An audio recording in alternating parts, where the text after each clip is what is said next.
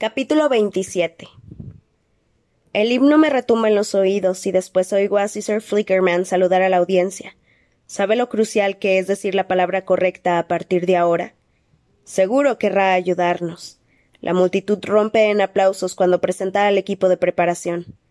Me imagino a Flavius, Benia y Octavia dando saltitos y haciendo reverencias ridículas.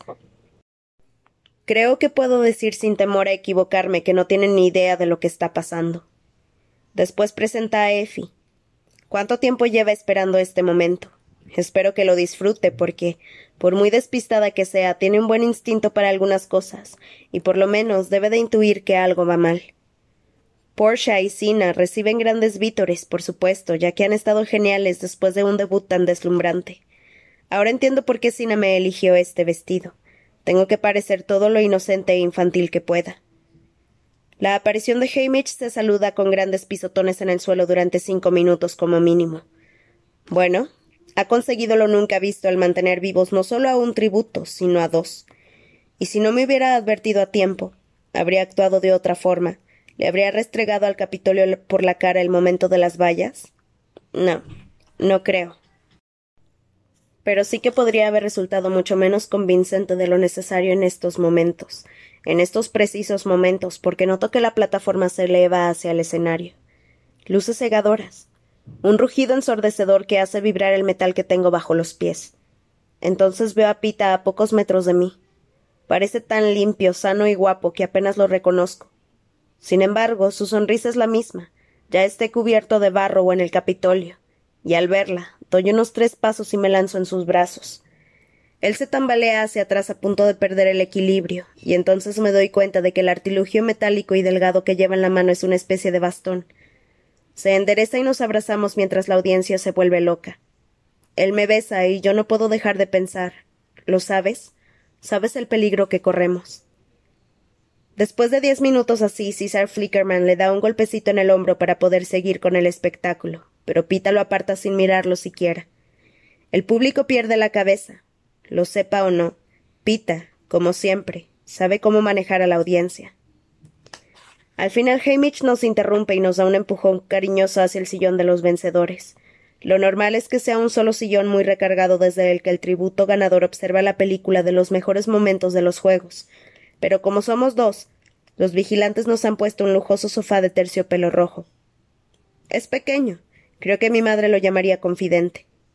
Me siento tan cerca de Pita que estoy prácticamente sobre su regazo, aunque basta echarle un vistazo a Hamish para saber que no es suficiente. Así que me quito las sandalias. Subo los pies al sofá y apoyo la cabeza en el hombro de Pita.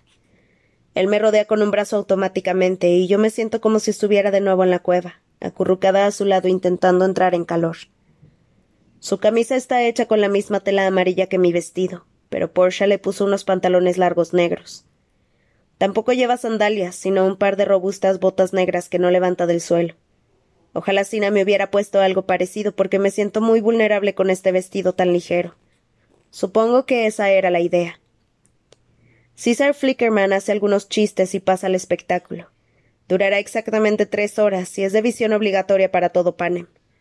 Cuando reducen la intensidad de las luces y aparece el, el sello en la pantalla, me doy cuenta de que no estoy preparada para esto de que no quiero ver morir a mis veintidós compañeros.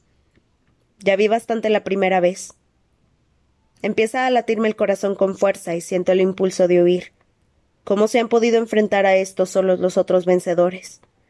Durante los mejores momentos suelen mostrar la reacción del ganador en un cuadrito de una esquina de la pantalla. Pienso en los años anteriores. Algunos parecían encantados, alzaban los puños y se golpeaban el pecho. Casi todos parecían aturdidos. Solo sé que lo único que me mantiene en este confidente es Pita. Su brazo sobre mi hombro, su otra mano entre las mías. Por supuesto, los anteriores ganadores no tenían al Capitolio planeando cómo destruirlos.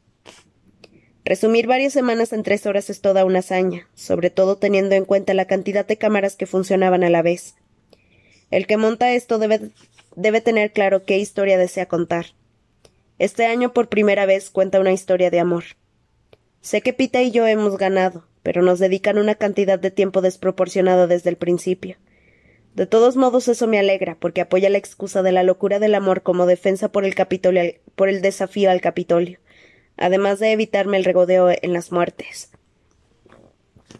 La primera hora o así se centra en los sucesos anteriores al estadio, la cosecha, el paseo en carro por el Capitolio, las clasificaciones del entrenamiento y las entrevistas. Una banda sonora animada hace que parezca el doble de horrible porque, claro, casi todos los que aparecen en pantalla están muertos. Una vez en el campo de batalla se ofrece una detallada cobertura del baño de sangre y después, básicamente, los realizadores los realizadores alternan imágenes de los tributos muriendo e imágenes nuestras.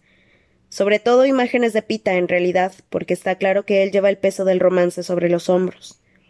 Ahora veo lo que vio la audiencia, cómo engañó a los tributos profesionales sobre mí, cómo se quedó despierto toda la noche bajo el árbol de las rastrevíspulas, cómo luchó contra Cato para dejarme escapar, e incluso tumbado en la orilla embarrada, cómo susurraba mi nombre en sueños. En comparación, yo parezco un témpano de hielo. Esquivo bolas de fuego, dejo caer nidos y hago estallar las provisiones. Hasta que voy por Ru. Enseñan su muerte por completo. La lanza, mi intento de rescate fallido, mi flecha en el cuello del distrito del uno, el último aliento de Ru en mis brazos y la canción. Canto todas las canto todas y cada una de las notas de la canción. Algo dentro de mí se cierra y me quedo demasiado entumecida para sentir nada. Es como si ver a unos completos desconocidos en otros juegos del hambre, aunque noto que omiten la parte en la que la cubrí con flores. Claro, porque hasta eso apesta a rebelión. Las cosas mejoran para mí cuando anuncian que los dos tributos del mismo distrito pueden sobrevivir, y grito el nombre de Pita y me tapo la boca.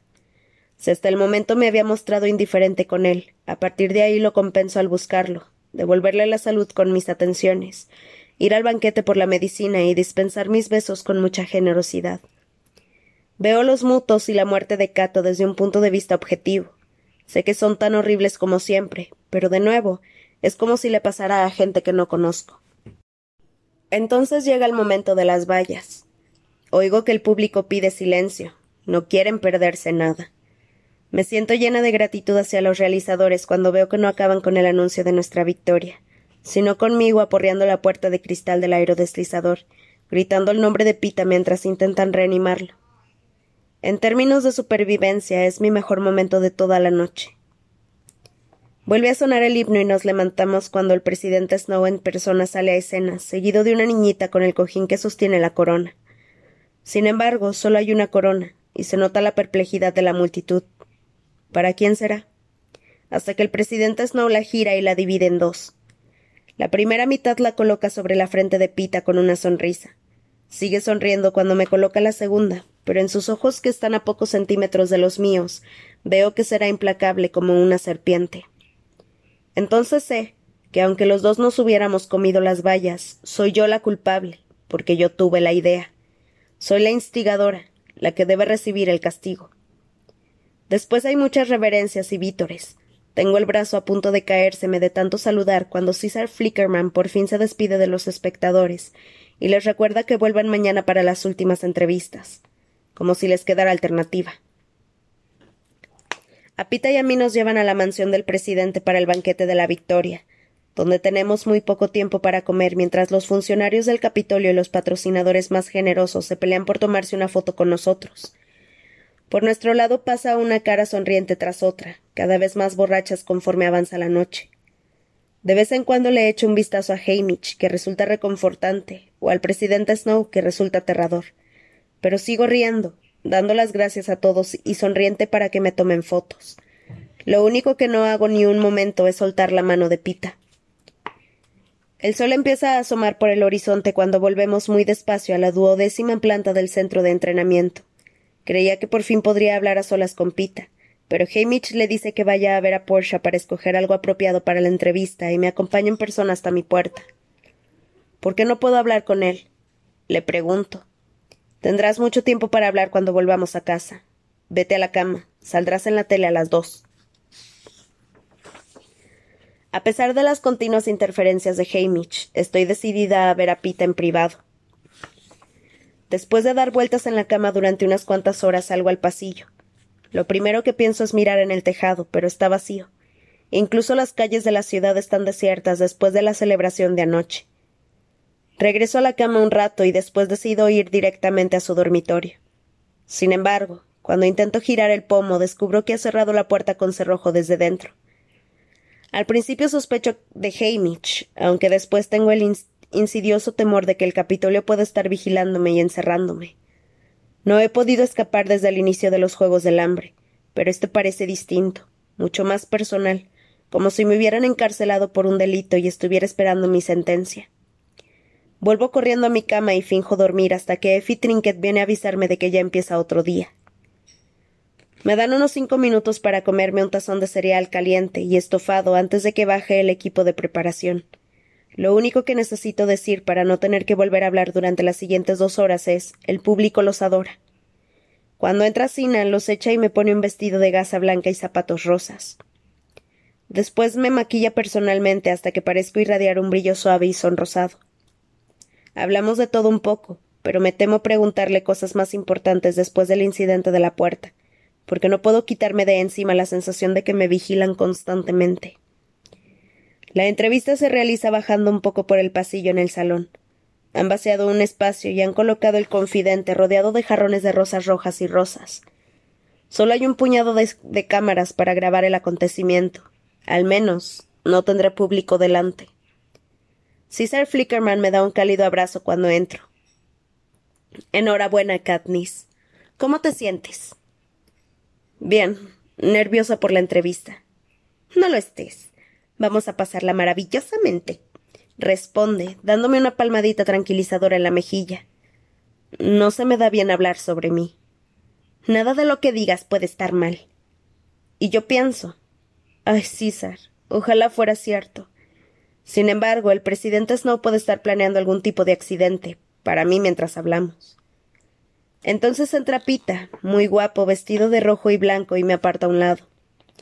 Apenas he podido verte. Hamish parece decidido a mantenernos separados. De hecho, Hamish está decidido a mantenernos con vida, pero hay demasiadas personas escuchándonos, así que me limito a decir. Sí, últimamente está muy responsable. Bueno, solo queda esto antes de irnos a casa. Después no podrá vigilarnos todo el tiempo. Noto un escalofrío por el cuerpo y no tengo tiempo para analizarlo, porque ya están preparados para atendernos. Nos sentamos de manera algo formal en el confidente, pero César dice Oh, adelante, acurrúcate a su lado si quieres. Queda muy dulce. Así que me pongo los pies en el asiento a un lado, y Pita me acerca a él. Alguien inicia la cuenta hacia atrás, y sin más, salimos en directo para todo el país. César Flickerman está estupendo, hace bromas, comenta y se ahoga de risa cuando se presta la ocasión. Pita y él ya tenían una dinámica desde la noche de la primera entrevista, aquellas bromas fáciles, así que yo solo sonrío e intento hablar lo menos posible. Es decir, tengo que hablar un poco, pero, en cuanto puedo, dirijo la conversación a Pita. Sin embargo, al final César empieza a plantear preguntas que exigen respuestas más completas. Bueno, Pita, por sus días en la cueva ya sabemos que para ti fue amor a primera vista desde los. ¿Cinco años? Pregunta. Desde el momento en que la vi. Pero Katniss, menuda experiencia para ti. Creo que la verdadera emoción para el público era ver cómo te enamorabas de él. ¿Cuándo te diste cuenta de que lo amabas? Oh, es una pregunta difícil. Dejó escapar una risita débil, ridícula y entrecortada, y me miró las manos. Ayuda, por favor. Bueno, yo sé cuándo me di cuenta, la noche que gritaste su nombre desde aquel árbol, dice él. Gracias, César. Pienso, y sigo con su idea. Sí, supongo que sí.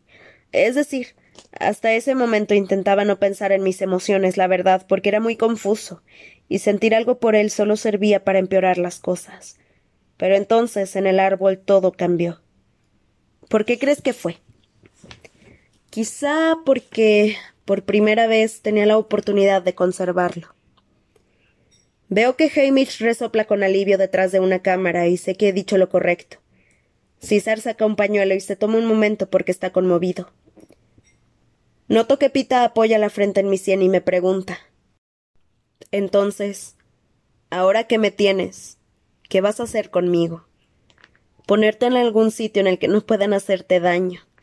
Respondo volviéndome hacia él. Cuando me besa, la gente del cuarto deja escapar un suspiro de verdad. César aprovecha el momento para pasar al daño sufrido en el estadio, desde quemaduras hasta picaduras, pasando por heridas. Sin embargo, hasta que no llegamos a los mutos, no me olvido de que estamos delante de las cámaras. En cuando César le pregunta a Pita cómo le va con su pierna nueva. ¿Pierna nueva? Pregunto, y no puedo evitar subirle la pierna del pantalón. Oh, no. Susurro al ver el dispositivo de metal y plástico que ha reemplazado a su carne. ¿No te lo había dicho nadie?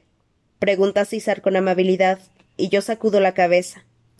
No he tenido ocasión de hacerlo, dice Pita encogiéndose de hombros. La culpa es mía por haber usado aquel torniquete. Sí, por tu culpa sigo vivo, responde Pita. Tiene razón, asegura César. Seguro que habría desangrado sin el torniquete. Supongo que es cierto, pero no puedo evitar entristecerme por ello hasta el punto de tener ganas de llorar. Entonces recuerdo que todo el país me mira, así que oculto el rostro en la camisa de Pita, que tarda un par de minutos en convencerme de que salga, porque sé que está mejor en su camisa, donde nadie me ve. Cuando levanto la cabeza al fin, César deja de preguntarme hasta que me recupero. De hecho, me deja bastante en paz hasta que surge el tema de las vallas. Katniss, sé que has sufrido una conmoción, pero tengo que preguntártelo. ¿Cuándo sacaste aquellas vallas? ¿Qué pasaba por tu cabeza? Hago una larga pausa antes de responder, intentando organizar mis pensamientos. Es el momento crucial en el que se decide si reté al Capitolio o me volví tan loca de amor ante la idea de perder a Pita que no se me puede culpar por mis acciones. Debería dar un discurso largo y dramático, pero solo consigo articular una frase casi inaudible. No lo sé. Es que no podía soportar la idea de vivir sin él. ¿Pita? ¿Algo que añadir? No, creo que eso vale para los dos. César se despide y todo se termina. La gente se ríe, llora y se abraza, aunque sigo sin estar segura hasta que llego a Hamish. ¿Y bien? pregunto susurrando. Perfecto. Vuelvo a mi cuarto para recoger algunas cosas y descubro que lo único que quiero llevarme es la insignia de sinsajo que me dio March. Alguien lo volvió a poner en mi dormitorio después de los juegos. Nos llevan por las calles en un coche con ventanillas entintadas y el tren nos espera. Apenas podemos despedirnos de Cine y Porsche, aunque los veremos dentro de unos meses, cuando hagamos la gira por los distritos para una ronda de ceremonias triunfales. Así el Capitolio recuerda al pueblo que los Juegos del Hambre nunca desaparecen del todo. Nos darán un montón de placas inútiles y el pueblo tendrá que fingir que nos adora. El tren empieza a moverse y nos introducimos en la noche hasta salir del túnel, momento en que respiro libre por primera vez desde la cosecha. Effie nos acompaña, al igual que Hamish, por supuesto. Nos comemos una enorme cena y guardamos silencio delante del televisor para ver la entrevista en diferido. Conforme nos alejamos del Capitolio, empiezo a pensar en casa, en Prim y en mi madre, y en Gale. Me disculpo para ir a quitarme el vestido y ponerme una camisa y unos pantalones más sencillos. Mientras me limpio con esmero el maquillaje de la, de la cara y me trenzo el pelo, empiezo a transformarme de nuevo en mí, en Katniss Everdeen, una chica que vive en la veta, que caza en los bosques, que comercia en el quemador, me miro en el espejo intentando recordar quién soy y quién no soy. Cuando me uno a los demás, la presión del brazo de Pita sobre los hombros me resulta extraña. El tren hace una breve pausa para repostar y nos dejan salir a respirar aire fresco. Pita y yo caminamos por el andén de la mano y yo no sé qué decir ahora que estamos solos. Se detiene a recoger un ramo de flores silvestres para mí. Me lo da, y hago todo lo posible por parecer contenta, porque él no sabe que estas flores rosas y blancas son la parte superior de las cebollas silvestres, y que me recuerdan las horas que he pasado recogiéndolas con Gale. Gale. La idea de que veré a Gale apenas dentro de unas horas hace que note mariposas en el estómago. ¿Por qué? No puedo explicármelo del todo. Solo sé que me siento como si hubiera estado engañando a una persona que confiaba en mí o para ser más exacta, a dos personas. Me he librado hasta el momento por los juegos, pero no habrá juegos en los que esconderse cuando lleguemos a casa. ¿Qué pasa? me pregunta Pita. Nada. Seguimos caminando hasta dejar atrás la cola del tren, en un punto en el que hasta yo creo que no hay cámaras escondidas detrás de los arbustos del andén. Sin embargo, sigo sin encontrar las palabras. Hamish me sorprende poniéndome una mano en la espalda. Incluso ahora, en medio de ninguna parte, baja la voz. Gran trabajo, chicos. Sigan así en el distrito hasta que se vayan las cámaras. Todo debería ir bien. Lo veo volver al tren evitando mirar a Pita a los ojos. ¿De qué habla? me pregunta Pita. Del Capitolio. No les gustó nuestro truco de las vallas. Le suelto. ¿Qué? ¿Qué quieres decir? Parecía demasiado rebelde, así que Hamish ha estado ayudándome estos días para que no lo empeorara ayudándote. Pero a mí no. Él sabía que eras lo bastante listo para hacerlo bien. No sabía que hubiera que hacer algo bien. Entonces, me estás diciendo que lo de estos últimos días, y supongo lo del estadio, ¿no era más que una estrategia que habían diseñado? No. Es decir, ni siquiera podía hablar con él en el estadio, ¿no? Balbuceo. Pero sabías lo que quería que hicieras, ¿verdad? Me pregunta y me muerdo el labio. ¿Katniss? Me suelta la mano y doy un paso como para recuperar el equilibrio. Fue todo por los juegos. Una actuación. No todo, respondo, agarrando las flores con fuerza. Entonces, ¿cuánto? No. olvídalo. Supongo que la verdadera pregunta es qué quedará cuando lleguemos a casa. No lo sé, Pita. Cuanto más nos acercamos al distrito 12, más desconcertada me siento. Respondo. Él espera que se lo explique, pero no lo hago. Bueno, pues házmelo saber cuando lo hagas. El dolor que desprende su voz es palpable. Sé que me han curado los oídos, porque incluso con el rumor del motor oigo todos y cada uno de los pasos que da hacia el tren. Cuando subo a bordo, él ya se ha acostado y tampoco lo veo a la mañana siguiente. De hecho, no aparece hasta que estamos entrando en el distrito 12. Me saluda con un gesto de cabeza inexpresivo. Quiero decirle que no está siendo justo, que éramos desconocidos, que hice lo necesario para seguir viva, para que los dos siguiéramos vivos en el estadio, que no puedo explicarle cómo son las cosas con Gale porque no lo sé ni yo misma, que no es bueno amarme porque de todos modos no pienso casarme, y él acabaría odiándome tarde o temprano, que aunque sienta algo por él da igual, porque nunca podré permitirme la clase de amor que da lugar a una familia e hijos. ¿Y cómo puedo permitírselo él? ¿Cómo puede después de lo que acabamos de pasar? También quiero decirle lo mucho que ya lo he hecho de menos, pero no sería justo por mi parte. Así que nos quedamos de pie en silencio, observando cómo entramos en nuestra mugrienta estacioncita. A través de la ventanilla veo que el andén está repleto de cámaras. Todos están deseando presenciar nuestra vuelta a casa. Por el rabillo del ojo veo que Pita me ofrece la mano y lo miro vacilante. ¿Una última vez? ¿Para la audiencia? Me dice, no en tono enfadado, sino hueco, lo que es mucho peor. El chico del pan empieza a alejarse de mí. Lo tomo de la mano con fuerza preparándome para las cámaras y temiendo el momento en que no me quede más remedio que dejarlo marchar.